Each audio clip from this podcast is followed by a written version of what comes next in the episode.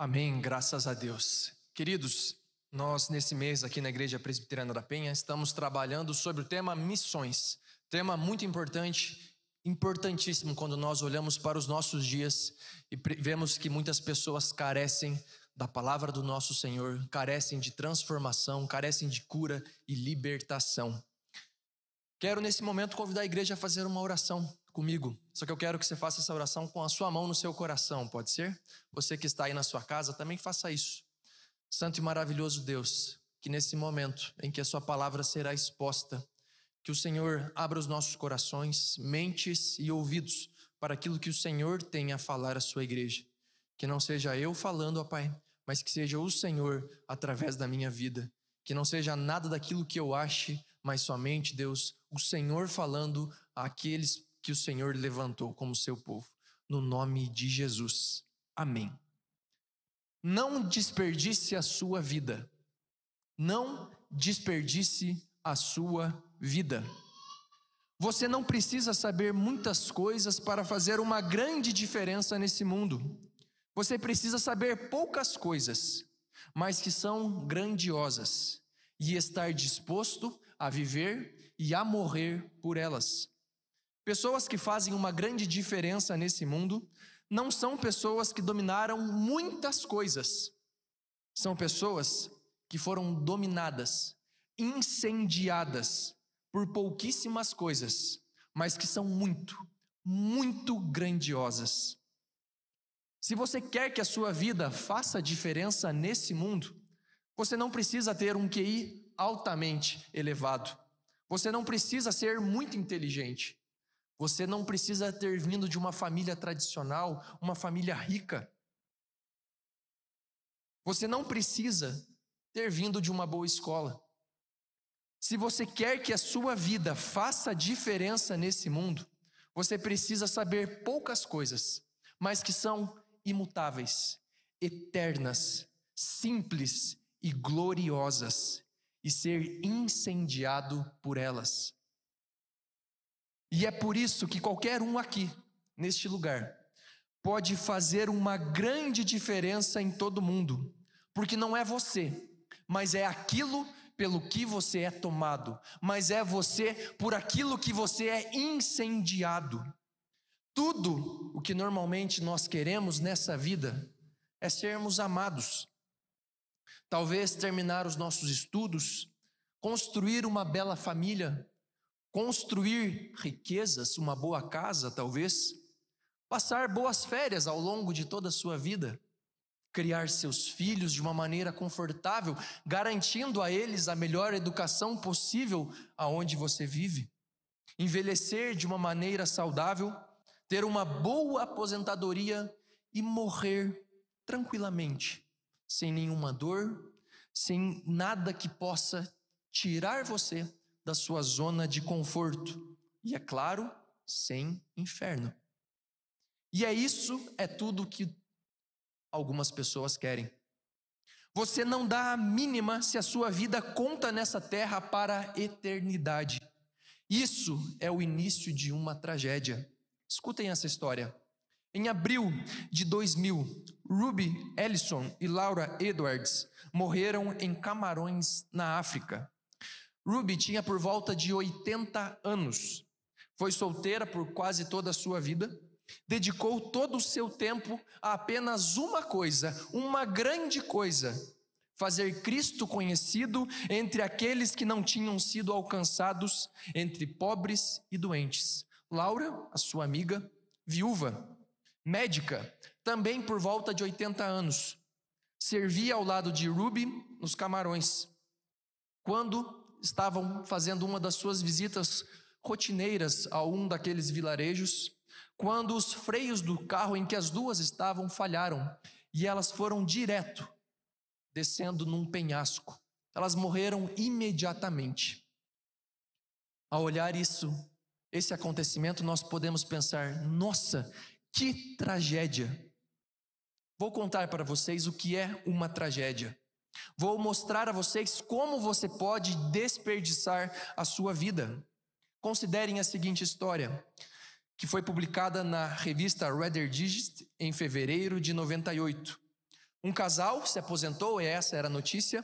Antecipadamente, ele tinha 59 anos, a sua esposa 51. Hoje eles moram numa cidade litorânea na Flórida, onde passeiam em seu iate, jogam softball e colecionam conchinhas. Tragicamente, esse é o sonho daquele casal. Chegar ao fim da vida, a única e preciosa vida que Deus lhes deu, e fazer com que a grande obra dos seus dias, que será apresentada diante do Criador, aquele que fez todas as coisas nesse mundo, seja essa: jogar softball, colecionar conchinhas e andar no seu iate. Imagine este casal no dia do julgamento, em frente ao nosso Senhor Jesus Cristo, ainda com as marcas da crucificação, e apresentarem para ele: Senhor, Senhor, Olha a minha coleção de conchinhas. Olha como eu joguei softball. Olha o iate que eu, constru... que eu comprei. Olha a minha casa que eu construí. Olha o diploma, Senhor Deus. Olha o que eu consegui. Isso, queridos, é desperdiçar a sua vida. Não desperdice a sua vida. A história desse casal, sim, é uma tragédia. Esse foi o início do sermão pregado por John Piper no ano de 2000 na cidade de Memphis, Tennessee, Estados Unidos, que tem esse mesmo título: Não desperdice a sua vida. Nesta noite, queridos, eu quero, à luz da palavra do nosso Senhor, apresentar como nós, cristãos, regenerados pelo sangue de Jesus, podemos não desperdiçar as nossas vidas. Como nós, hoje, em 2020, vivendo em um momento caótico por conta dessa pandemia, podemos viver uma vida para, a glória de Deus. O texto que eu quero fazer a leitura e expor aos irmãos é o texto que nós encontramos em Atos, capítulo 3. Nós leremos até o capítulo 4, versículo 22. Peço que os irmãos acompanhem essa leitura. Atos dos Apóstolos, capítulo 3 até o capítulo 4, versículo 22. Diz assim a palavra do nosso Deus. Pedro e João subiam ao templo para a oração da hora nona. Era levado um homem coxo de nascença, o qual punham diariamente à porta do templo chamada Formosa, para pedir esmola aos que entravam. Vendo ele a Pedro e João, que iam entrar no templo, implorava que lhes dessem uma esmola. Pedro, fitando-o juntamente com João, disse: Olha para nós. Ele os olhava atentamente, esperando a receber alguma coisa. Pedro, porém, lhe disse: Não possuo nem prata nem ouro, mas o que tenho, isso te dou. Em nome de Jesus Cristo Nazareno, anda. E tomando-o pela mão direita, o levantou imediatamente. Os seus pés e tornozelos se firmaram, de um salto se pôs em pé. Passou a andar e entrou com eles no templo, saltando e louvando a Deus. Viu todo o povo andar e a louvar a Deus, e reconheceram ser ele o mesmo que esmolava, assentado à porta formosa do templo, e se encheram de admiração e assombro por isso que lhe acontecera. Apegando-se ele a Pedro e João, todo o povo correu atônito para junto deles no pórtico chamado de Salomão. À vista disto, Pedro se dirigiu ao povo, dizendo: Israelitas, por que vos maravilhais disto, ou por que fitais os olhos em nós, como se pelo nosso próprio poder ou piedade o tivéssemos feito andar? O Deus de Abraão, de Isaque e de Jacó, o Deus de nossos pais, glorificou o seu servo Jesus, a quem vós traístes e negastes perante Pilatos, quando este havia decidido soltá-lo. Vós, porém, negastes o santo e o justo e pedistes que vos concedessem um homicida. Dessarte matastes o autor da vida, a quem Deus ressuscitou dentre os mortos, do que nós somos testemunhas pela fé em o nome de Jesus, é que esse mesmo nome fortaleceu a este homem que agora vedes e reconheceis. Sim, a fé que vem por meio de Jesus deu a este saúde perfeita na presença de todos vós.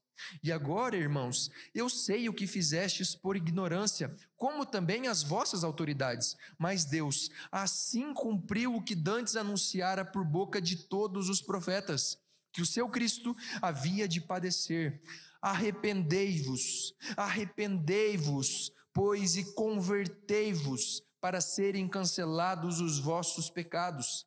a fim de que da presença do Senhor venham tempos de refrigério e que envie ele o Cristo que já vos foi designado, Jesus, ao qual é necessário que o céu receba até os tempos da restauração de todas as coisas, de que Deus falou por boca dos seus santos profetas desde a antiguidade Disse, na verdade, Moisés: O Senhor Deus vos suscitará dentre vós, irmãos, um profeta semelhante a mim. A ele ouvireis em tudo quanto vos disser. Acontecerá que toda alma que não ouvir a este profeta será exterminada do meio do povo. E todos os profetas, a começar com Samuel, assim como todos quantos depois falaram, também anunciaram esses dias. Vós sois os filhos dos profetas e da aliança que Deus estabeleceu com vossos pais, dizendo a Abraão: Na tua descendência serão abençoadas todas as nações da terra. Tendo Deus ressuscitado o seu servo, enviou-o primeiramente a vós outros para vos abençoar, no sentido de que cada um se aparte das suas perversidades Capítulo 4: Falavam eles ainda ao povo quando sobrevieram os sacerdotes, o capitão do templo e os saduceus, ressentidos por ensinarem eles o povo e anunciarem em Jesus a ressurreição dentre os mortos, e os prenderam, recolhendo-os ao cárcere até o dia seguinte, pois já era tarde. Muitos, porém, dos que ouviram a palavra e aceitaram, subindo o número de homens a quase cinco mil. No dia seguinte, reuniram-se em Jerusalém as autoridades, os anciãos e os escribas, como o sumo sacerdote Anás, Caifás, João, Alexandre e todos os que eram da linhagem do sumo sacerdote. E pondo-os perante eles, os arguíram: Com que poder ou em nome de quem fizestes isto? Então Pedro, cheio do Espírito Santo, lhes disse: Autoridades do povo e anciãos, visto que hoje somos interrogados a propósito do benefício feito a um homem enfermo e do modo por que foi curado, tomai conhecimento, vós todos e todo o povo de Israel, de que em nome de Jesus Cristo, o Nazareno, a quem vós crucificastes, e a quem Deus ressuscitou dentre os mortos, sim, em seu nome é que este está curado perante vós. Este Jesus é pedra rejeitada por vós, os construtores, a qual se tornou a pedra angular. E não há salvação em nenhum outro, porque abaixo do céu não existe nenhum outro nome, dado entre os homens, pelo qual importa que sejamos salvos. Ao verem a intrepidez de Pedro e João, sabendo que eram homens iletrados e incultos, admiraram-se e reconheceram que haviam eles estado com Jesus. Vendo com eles o homem que fora curado, nada tinham que dizer em contrário. E mandando-o sair do sinédrio, consultavam entre si, dizendo: Que faremos com estes homens? Pois, na verdade, é manifesto a todos os habitantes de Jerusalém que um sinal notório foi feito por eles e não o podemos negar. Mas para que não haja maior divulgação entre o povo, ameacemo-los para não mais falarem neste nome a quem quer que seja. Chamando-os, ordenaram-lhes que absolutamente não falassem nem ensinassem em o nome de Jesus. Mas Pedro e João lhes responderam: Julgai se é justo diante de Deus ouvir-vos antes a vós outros do que a Deus. Pois nós não podemos deixar de falar das coisas que vimos e ouvimos. Depois, ameaçando-os mais ainda, os soltaram, não tendo achado como os castigar por causa do povo, porque todos glorificavam a Deus pelo que acontecera. Ora, tinha mais de 40 anos que aquele homem a quem se operara essa cura milagrosa. Vamos orar mais uma vez. Santo e maravilhoso Deus, a sua sagrada escritura foi aberta e lida. Ela é poderosa o suficiente, Deus, para nos transformar. Que nesse momento, seu Santo Espírito, Deus, fale a nós, dê noção de quem nós somos, que os nossos olhos, ó Deus, não estejam voltados para as coisas desse mundo, mas para a eternidade. Que assim como nós lemos o que acontecera com os apóstolos de Jesus Cristo, que nós possamos entender o que o Senhor está querendo trazer às nossas vidas a partir dessa revelação especial, que no nome de Jesus nós possamos, como Sua igreja, ó Deus, sermos edificados. Amém. Queridos, para nós entendermos de fato o que está acontecendo aqui nesse texto, nós precisamos entender o contexto no qual isso está acontecendo. O que qual é o pano de fundo dessa história, dessa narrativa contada aqui por Lucas. Antes, nós precisamos entender, o pastor Amauri, na semana passada, leu e pregou e expôs a sequência desse texto. Então, a partir do capítulo 4, a partir do versículo 23, então, se você, ao terminar esse sermão, quiser ver de novo a pregação do pastor Maurício, vai perceber como elas se completam. Isso porque são sequência uma da outra. Esse texto, esses atos dos apóstolos a partir do Espírito Santo, os usando, os capacitando, rememora as três primeiras décadas depois do Pentecostes. Então, os 30 primeiros anos da igreja primitiva. O que aqueles homens, os quais Jesus Cristo, quando sobe aos céus, deixou a eles uma missão. E então Lucas se preocupa a como se fosse fazer uma galeria, mostrando história por história, narrativa por narrativa, com muitos detalhes a respeito daquilo que esses primeiros discípulos de Jesus fizeram, como a igreja de Jesus teve então o seu início. No capítulo precedente, Atos capítulo 2, nós vemos como viviam os primeiros cristãos, aqueles que foram convertidos por Jesus Cristo, aqueles também que foram convertidos na pregação do Pentecostes, quando o Espírito Santo é derramado e aqueles discípulos começam a falar em idiomas, de modo que todas as pessoas que estavam naquele lugar pudessem entender qual era a mensagem de Jesus. Então, Lucas agora, ele passa a nos mostrar o que acontece depois de Pentecoste. E aqui ele retrata um episódio onde está Pedro e João. Importante nós nos lembrarmos quem eram Pedro e João. Se nós fôssemos pensar daqueles discípulos que estavam com Jesus, Pedro e João, era como os jovens adolescentes dizem, eram os bestes. Eram aqueles que estavam sempre com Jesus. Então nós podemos nos lembrar quem estava no Monte da Transfiguração com Jesus? Pedro e João. Nas maravilhas que Jesus fez, quando ele multiplicou pães e peixes, quem estava com Jesus também? Pedro e João. Quando Jesus chama os seus discípulos para prepararem a ceia para a Páscoa, quem ele chama? Pedro e João. Quando Jesus, então, prestes a ser entregue pela, por Judas aos soldados romanos, Jesus vai ao Getsemane e ele chama dois bestes dele para irem com ele. Quem ele chamou? Pedro e João. A partir disso, nós podemos perceber que dentre todos os discípulos de Jesus, Jesus tinha aqueles que eram seus melhores amigos, aqueles que mais estavam presentes durante o ministério de Jesus. Eu não tenho dúvidas que existiam conversas que Jesus teve somente com Pedro e com João. Não estou falando que os outros discípulos não tinham importância, mas estou querendo deixar claro que Jesus compartilhou muito mais momentos com Pedro e com João. Outra coisa que nós precisamos destacar aqui nesse texto, já entendemos quem eram Pedro e João, agora quero que vocês entendam aonde eles estavam indo.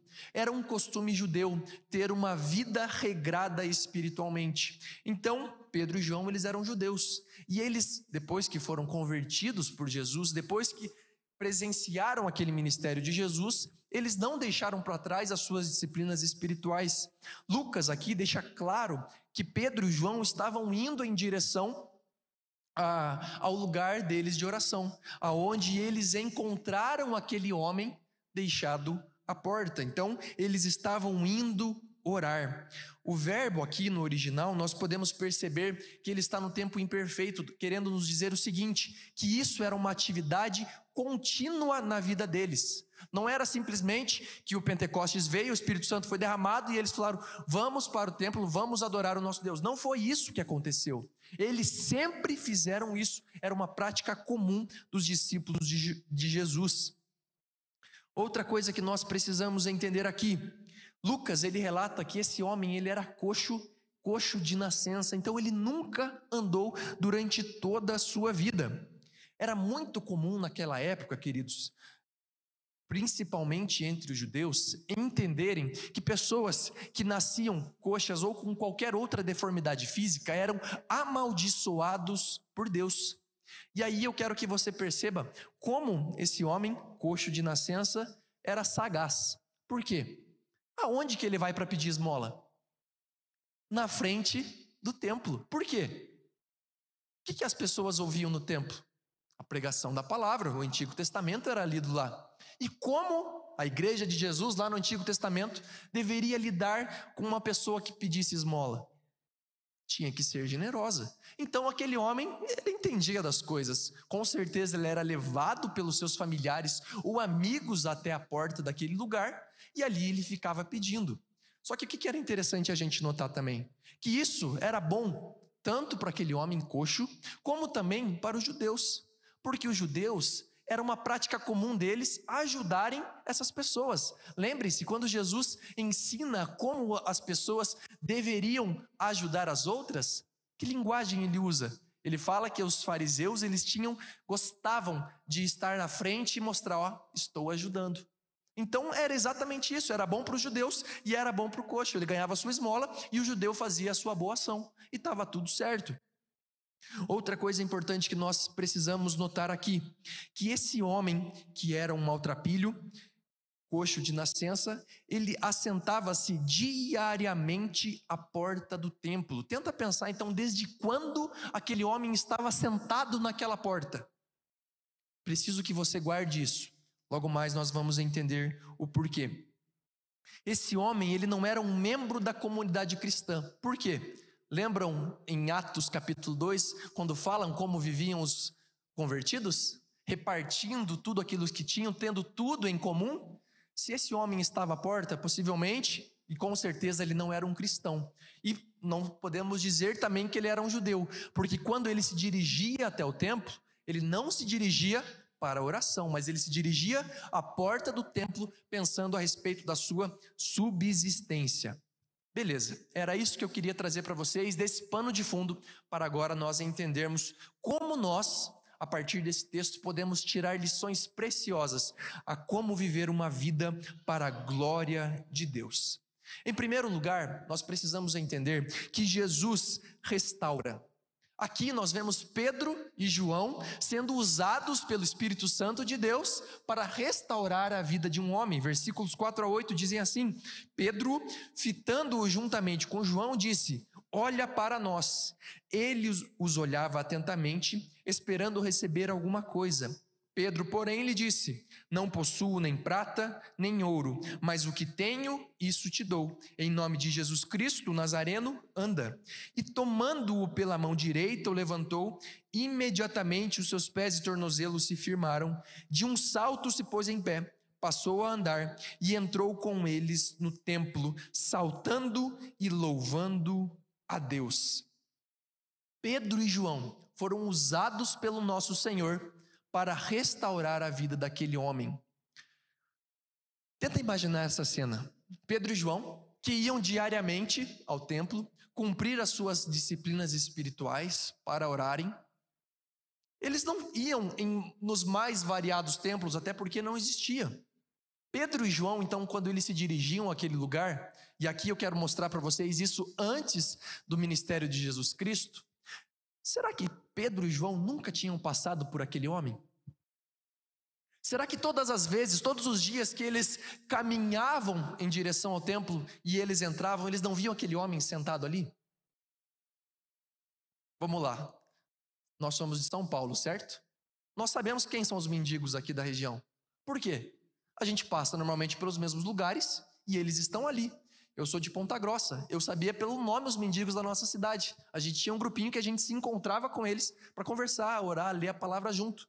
Mas nós o conhecíamos. Por quê? Muitos deles, eles não queriam sair dessa condição. Então a gente acabava os conhecendo. Eu não tenho dúvidas que Pedro e João, em algum outro momento da sua vida, já tinham se cruzado com aquele homem. Mas aqui Lucas nos mostra algo que é muito sutil. Porque quando eles entram ao templo, Lucas fala que aqueles homens olharam para aquele maltrapilho, para aquele homem coxo. Queridos, quando nós temos um encontro com o nosso Senhor, os nossos olhos mudam. A nossa percepção sobre as coisas mudam. E aqui nós estamos vendo como depois do derramar do Espírito Santo no Pentecostes, Pedro e João também foram transformados.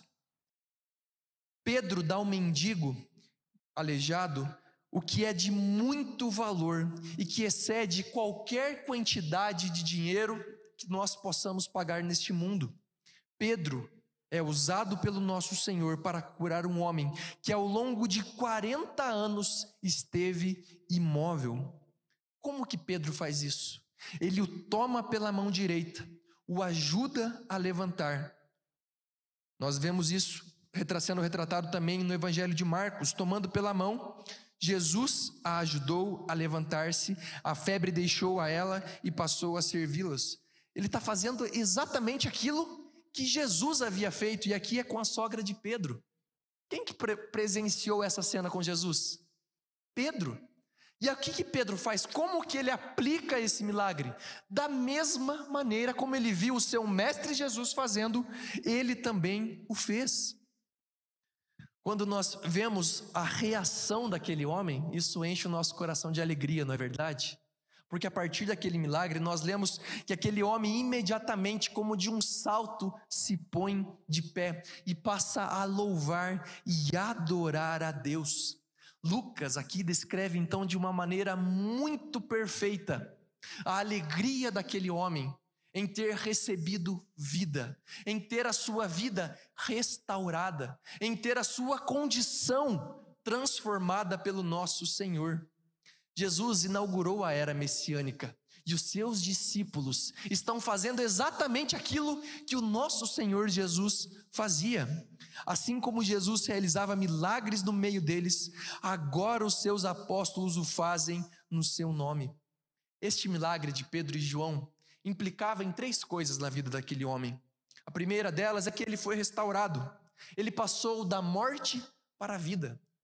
Naquele contexto, uma pessoa que nascia com uma deficiência física era alguém marginalizado.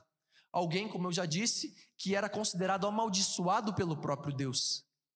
Quando Pedro o levanta, ele não está simplesmente o curando da sua deficiência física, mas ele está trazendo-o para a vida. Esse homem, ele foi salvo pelo poder do nosso Senhor. Depois, Pedro explicando o que havia acontecer, Pedro fala que aquele homem teve fé. Isso nos mostra que aquele homem está sendo salvo por intermédio do, Espírito Santo, por intermédio daqueles discípulos do nosso Senhor. Então, esse homem passou da morte para a vida. Segunda coisa que nós precisamos entender a partir desse milagre, que ele foi curado. Então ele deixa de ser alguém amaldiçoado por Deus, visto como alguém deixado de lado, para ser agora um homem o qual não havia nenhum pecado, porque a fé dele o havia salvado, ele foi justificado pelo nosso Senhor.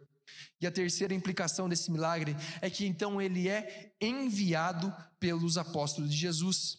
Ele deixa então de ser marginalizado e passa a ser reintegrado naquela sociedade.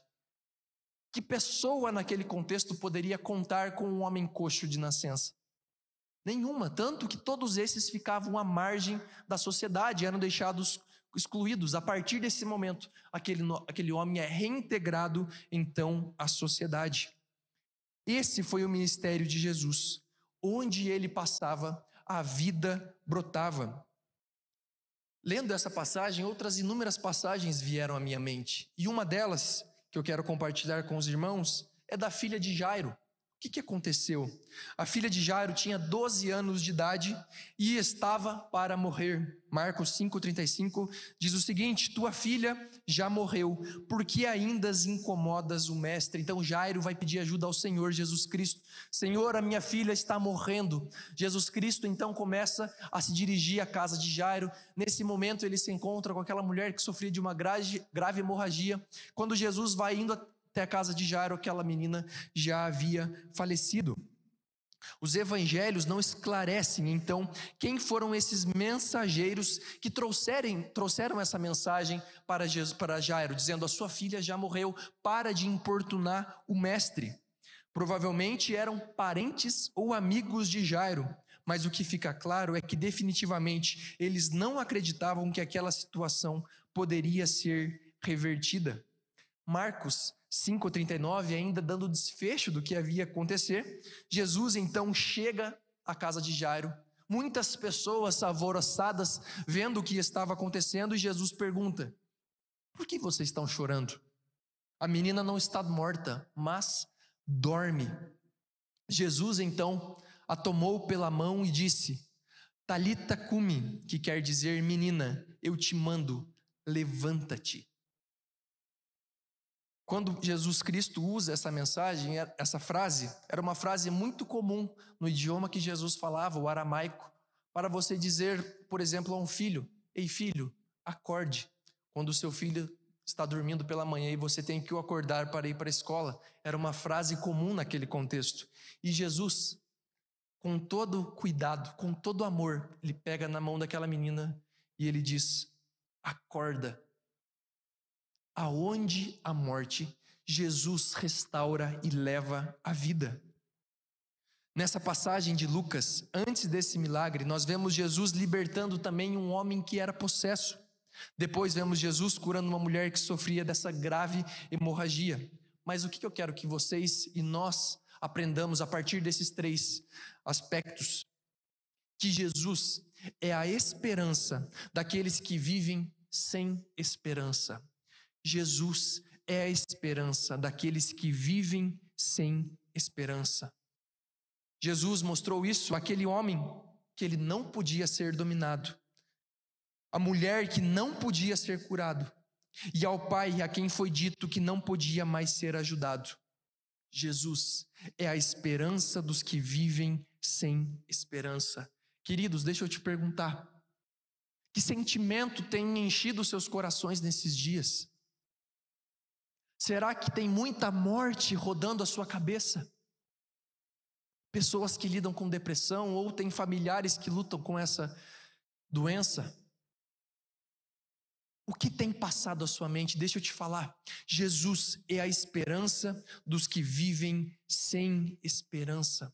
Que nós possamos entender que Jesus chama as pessoas à vida. Jesus restaura aqueles em quem nenhuma pessoa mais diz que pode ser restaurada. Quais são os objetos que você tem medo, angústia? Como está o seu casamento? Como está a sua casa? Onde estão os seus filhos? Como está a sua relação com seus familiares? Como está a sua vida financeira? Muitas vezes nós temos a tendência a acreditar que nós estamos vivendo o capítulo final das nossas vidas. Deixa eu falar, o autor de toda a história é o nosso Senhor. E a vontade dele para as nossas vidas é boa, perfeita e agradável. Por isso, nos levantemos e entendamos que o nosso Senhor é a esperança nos dias de desesperança. Que possamos libertar de nós esse fardo de acreditar que tudo depende de nós e entregar a nossa vida ao nosso Senhor e falar: Senhor, não está fácil, mas eu confio no Senhor e a minha vida eu quero viver para ti.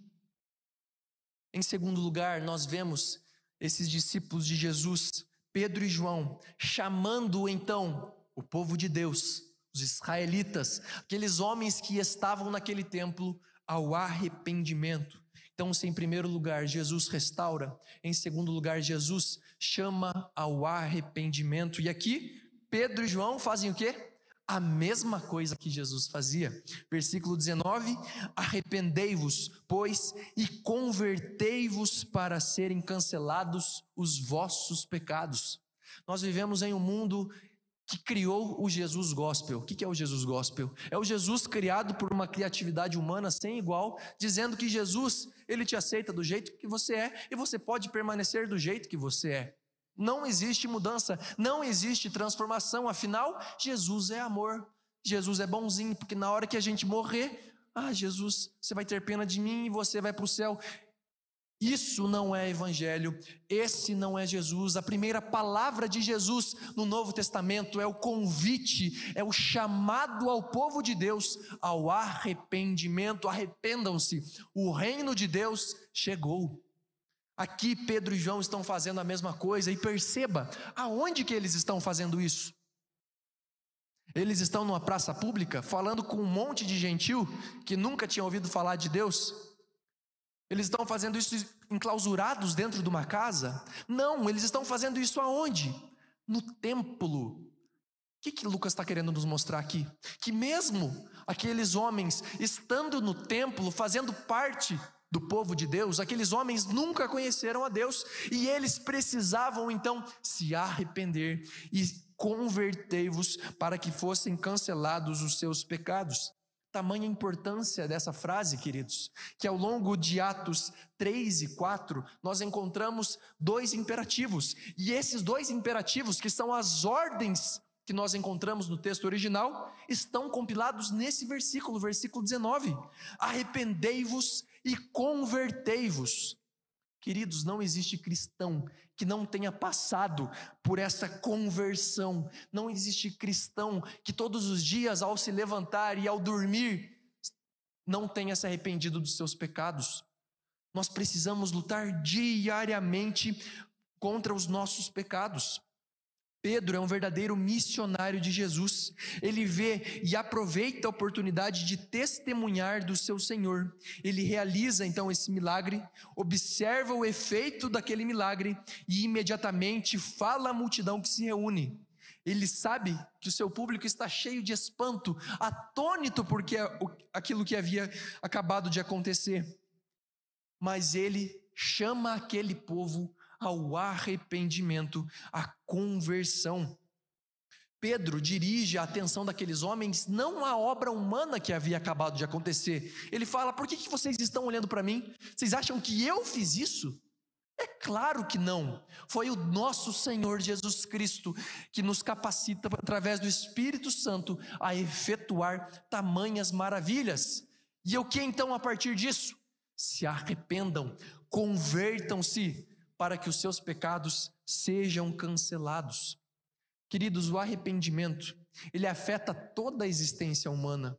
Ele não afeta somente algumas áreas da nossa vida. Isso muito se dá principalmente pelo advento do iluminismo, quando nós é, compartimentabilizamos as nossas vidas. Nós criamos a caixa da vida profissional, nós criamos a caixa da vida espiritual, nós criamos a caixa da vida na academia, a caixa não sei mais onde. Nas duas primeiras, eu sou cristão, nas outras duas, mais ou menos. Nós precisamos entender que nós somos seres integrais, que a conversão, o arrependimento, ele altera a nossa existência na sua totalidade. Nós abandonamos todas aquelas coisas que não condizem com o evangelho e passamos a fazer aquilo que o nosso Senhor fazia. Nós precisamos entender o que é de fato essa conversão e esse arrependimento. Certa vez, um mineirinho não conhecia Jesus. Ele tinha os seus 50 anos e ele estava sentado na frente de um bar com seus amigos tomando a sua cachaçinha, como ele sempre fazia. Já tinha se aposentado, estava ali curtindo a vida. Quando um avanço missionário chegou naquele lugar e aquele homem ouviu a palavra do nosso Senhor e ele entendeu o que ele estava fazendo da sua vida. E através do Espírito Santo, aquele homem foi convertido, a sua vida foi transformada. E ele então passou a viver uma nova vida. Só que os amigos dele continuavam o mesmo. Na sua casa, a família dele continuava a mesma. Quando ele passava em direção da igreja para ir para sua casa, o que, que tinha nesse meio? O bar, onde estavam os seus amigos. Amigos. E quando ele passava lá, sempre aqueles homens mexiam com ele, porque agora, antes, ele estava lá, de regata, aquele calção, tomando a sua cachaçinha, agora ele passava por ali, assembleiano raiz, com o seu terno, com a sua Bíblia embaixo do braço e andando retinho. E aqueles homens começavam a tirar sarro dele. O que você está fazendo com a sua vida? Quer enganar quem? Você vai dizer que você acredita em tudo que a Bíblia fala? Vai me dizer que você acredita todas aquelas histórias mitológicas? Sério que você acredita nisso? Deixa eu te perguntar. Você já viu algum milagre? Você já viu? Tá bom, você viu Jesus multiplicar pães e peixes? Você viu Jesus transformar água em vinho? E aquele homem, que não tinha muito conhecimento, muito estudo, ele olha então para aqueles homens que tiravam sarro dele, e aí ele diz o seguinte: Uai, sou, essa parte é minha só. E ele olha para aqueles homens e dizem: Olha, eu não vi Jesus multiplicar pães e peixes. Mas na minha casa nunca mais faltou a provisão. Eu não vi Jesus transformar água em vinho, mas na minha vida, Jesus transformou a cachaça em provisão para minha casa, em eu ser uma bênção na minha família, em os meus filhos terem orgulho do pai que eles têm. Eu não sei se Jesus fez todas essas coisas porque eu não vi, mas eu sei o que ele fez na minha vida, e isso é mais do que um milagre porque eu era como vocês e hoje eu conheço o Criador de todas as coisas. Deixa eu te perguntar: esse homem passou pela conversão? Esse homem se arrependeu dos seus pecados? Esse homem com certeza conheceu o nosso Senhor. Quando Pedro fala, e ele está falando exatamente sobre isso, sobre pessoas que precisam imediatamente se arrepender, se converter, abrir mão daquilo que fazem para viver uma nova vida com Jesus Cristo. Eu lembro que lá em Ponta Grossa, quando eu converti em 2011, e eu era parecido com esse mineirinho aí, só que eu era novo, estava em todas as baladas, usava todos os tipos de drogas, e eu lembro que quando eu fui conversar com os meus amigos, amigos, eles me falaram: Ah, você virou crente? Falei: Virei. Então agora você não bebe, você não fuma mais, você não sai mais com a gente. E isso me mostrou algo no meu coração: que muitas vezes o crente é visto lá fora não como alguém que vive como Jesus vivia, mas simplesmente como alguém que não faz mais determinados tipos de coisas. Deixa eu te falar. Quando nós passamos pela conversão, quando nós nos arrependemos dos nossos pecados, nós não simplesmente deixamos de fazer coisas, nós passamos a viver como Jesus vivia. E aonde quer que a gente vá, as pessoas ao olharem para nós, elas veem Jesus. E esse testemunho, queridos, é o testemunho que Pedro e João estão dando aqui no templo. Vocês lembram quem eu era? Pescador miserável, iletrado. E agora eu estou aqui ensinando os seus doutores. É lógico que Pedro não falou isso, mas era isso que estava acontecendo. Por quê? Porque aqueles homens estavam vivendo exatamente como Jesus viveu. Deixa eu te perguntar: no seu viver, você tem lembrado quem? Você tem apontado para quem? As pessoas, quando te veem, elas falam graças a Deus, no bom sentido, ai, graças a Deus, ou graças a Deus que foi embora que nós possamos sempre nos lembrar que nós somos chamados a nos arrepender, não simplesmente deixar de fazer coisas, mas que nós possamos passar a viver como Jesus vivia. Terceiro e último lugar, queridos. Pedro e João enviam aquele homem. Depois daquele milagre, aquele homem se coloca de pé, se levanta, saltando de alegria. Versículo 25. Nós vemos Pedro pregando aqueles homens, sendo enviados pelo próprio Senhor, como nós lemos em Mateus 28, diz assim: Vós sois os filhos dos profetas e da aliança que Deus estabeleceu com vossos pais, dizendo a Abraão: Na tua descendência serão abençoadas todas as nações da terra. Tendo Deus ressuscitado seu servo, enviou-o primeiramente a vós outros para vos abençoar no sentido de que cada um se aparte das suas perversidades. Depois que nós temos então esse encontro com o nosso Senhor Jesus Cristo, nós somos transformados. E qual é a bênção concedida ao nosso Deus a nós? A nós? Pedro diz: Ele é enviado para os abençoar, a fim de cada um de vocês se aparte das suas perversidades, a fim de que cada um de vocês se aparte das suas perversidades. A bênção, então, queridos, é pois o arrependimento e a salvação. Aqui está uma repetição da ordem dada anteriormente por Pedro no seu sermão, versículo 19, mas com a diferença de que entendemos Cristo como sendo instrumento no processo de separar o pecador do mal. Note-se que Pedro é direto quando diz aos judeus que Cristo os separa das perversidades, ele é o salvador do seu povo. Perceba que Pedro aqui, ele está exortando ainda aqueles que pertenciam ao povo de Deus. Com que palavra que ele começa então o seu sermão? israelitas. Ele está se dirigindo ao povo de Deus do Antigo Testamento, aqueles que estavam dentro daquele templo. Só que os israelitas, eles não conseguiram cumprir a missão que Deus havia dado eles com excelência. Eles não tiveram êxito nisso. Como que eles deveriam cumprir a missão de Deus? No Antigo Testamento, Deus revelou àquele povo leis. Deu a eles maneiras como eles deveriam viver, o que eles não poderiam fazer e o que eles deveriam fazer. Mas por que Deus deu leis a eles? Porque eles vivendo a lei de Deus, eles teriam êxito diante de todas as outras nações. Então, no Antigo Testamento, nós vemos Deus dando leis ao povo de caráter de saúde. Por exemplo, como eles deveriam viver de modo a garantir que a saúde deles fosse preservada durante o êxodo à terra prometida. Pensa numa cultura, prometida, numa cultura primitiva. Aqueles homens não sabiam nem como é que eles ficavam doentes. O nosso Deus dando instruções claras àqueles homens pensando na saúde daquele povo. Nós vemos leis dadas àquele povo sobre a plantação. Então existem leis claras dizendo que nós chamamos hoje, eu lembro que eu aprendi na escola sobre a rotação de culturas. Então, em determinado tempo, eles deveriam deixar a terra descansando e só depois então plantar nela. Por quê? Porque assim aquela terra mais rica em minerais faria com que aquela plantação desse mais frutos. Dois mil anos depois, no caso, quatro mil anos depois, as pessoas continuam usando as mesmas técnicas reveladas por Deus hoje. Nós vemos leis de inclusão, então haviam leis que preservavam a vida de imigrantes.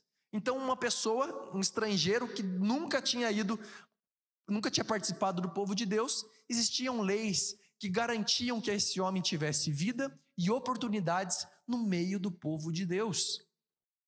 Como Israel também poderia cumprir a sua missão no Antigo Testamento? Em primeiro lugar, obedecendo leis. Em segundo lugar, sendo cenário dos poderosos atos de Deus.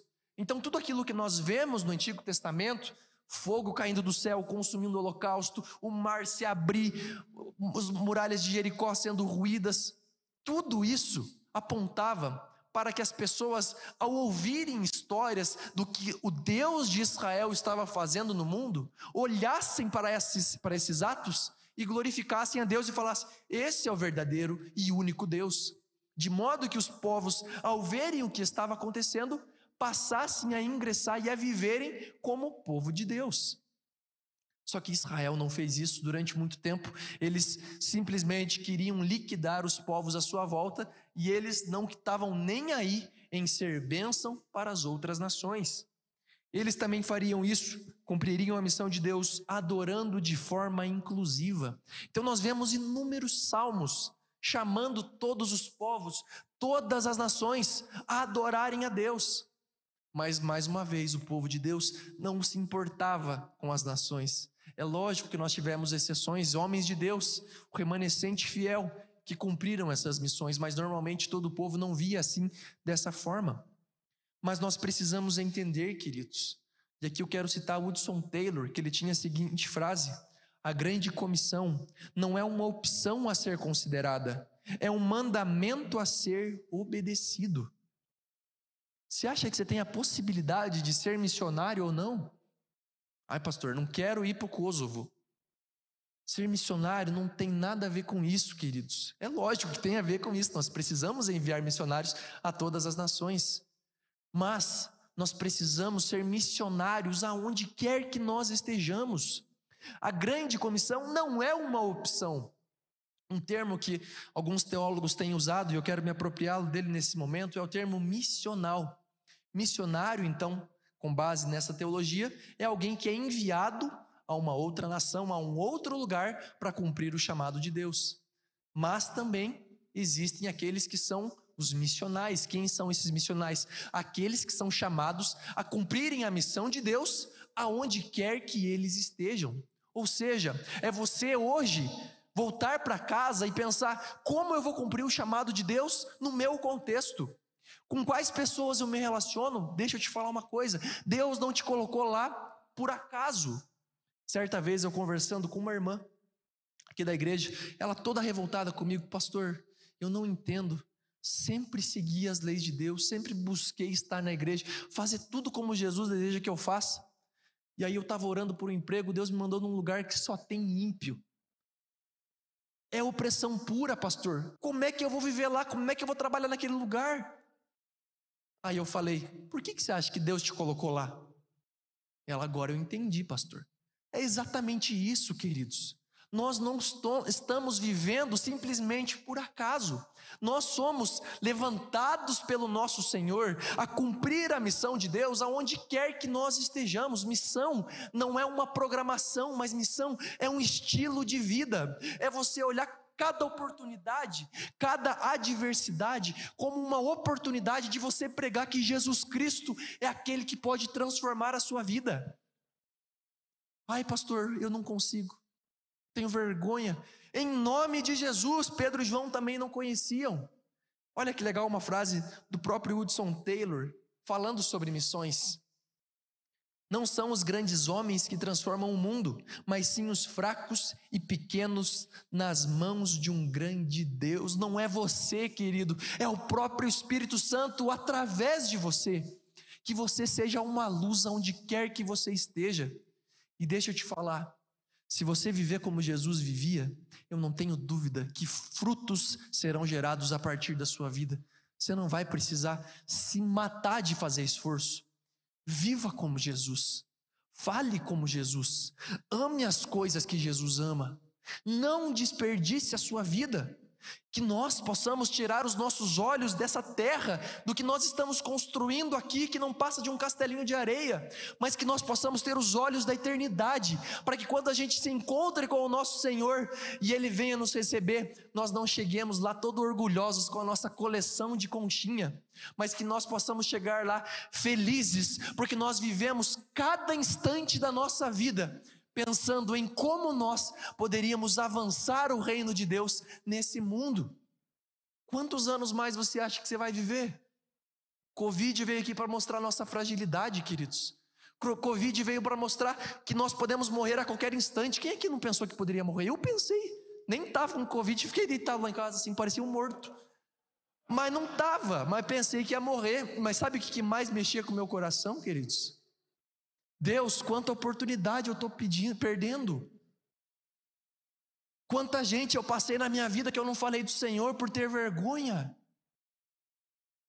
Eu não estou aqui querendo pesar as suas costas, a sua mente e dizer que você é responsável pela vida dos outros. Eu estou dizendo exatamente isso, porque se Deus te colocou lá, você tem a responsabilidade, não da salvação dele, porque isso é o Deus que age em nós, mas você tem a responsabilidade de ser Jesus naquele lar, naquele lugar de trabalho. Sabe qual era o nome mais comum do Antigo Testamento e que tinha normalmente em cada casa dos judeus, do povo de Israel? Josué. Josué é como se nós fôssemos trazer para a nossa idade o João. Josué, por quê? Porque Josué é, usa as mesmas consoantes que Jesus. Por que, que ele, todo, em toda casa eles tinham a tendência a chamar alguém de Josué? Porque eles tinham a esperança que o Messias poderia vir pela família deles. Em toda casa deveria ter um Josué. Que nas nossas casas tenha um, não Josué, mas que tenha um Jesus Alguém que ame seus pais, sua esposa, seu marido, os seus filhos. Eu não tenho dúvidas, queridos, quando nós vivemos como Jesus vivia e entendemos que missão não é uma programação, mas é um estilo de vida, frutos são gerados a partir de nós. Imagina o impacto se cada um de nós aqui, ao longo de toda a nossa vida, fosse usado para converter uma única pessoa. Uma única. E essa pessoa que foi usada, que conheceu Jesus através da nossa vida, convertesse também uma única pessoa, será que o reino de Deus avançaria? Deixa eu te perguntar, qual foi a última pessoa que você trouxe para Jesus? Qual foi a última pessoa que você pregou o Evangelho? Que nós possamos entender que quando Jesus envia os seus discípulos, Pedro e João obedecem, operam das suas maravilhas, pregam o evangelho do arrependimento, da transformação de vida e enviam novas pessoas, que nós possamos encarnar isso em nós, que nós possamos viver como Jesus vivia e entender que nós somos chamados pelo nosso Senhor a ser uma bênção nessa terra. Que Jesus nos abençoe, queridos. Que Jesus nos capacite. Que Jesus tenha misericórdia de nós. Que possamos sair da nossa paraplegia espiritual e possamos viver uma vida como a vida de Jesus em todos os aspectos da nossa existência. Amém.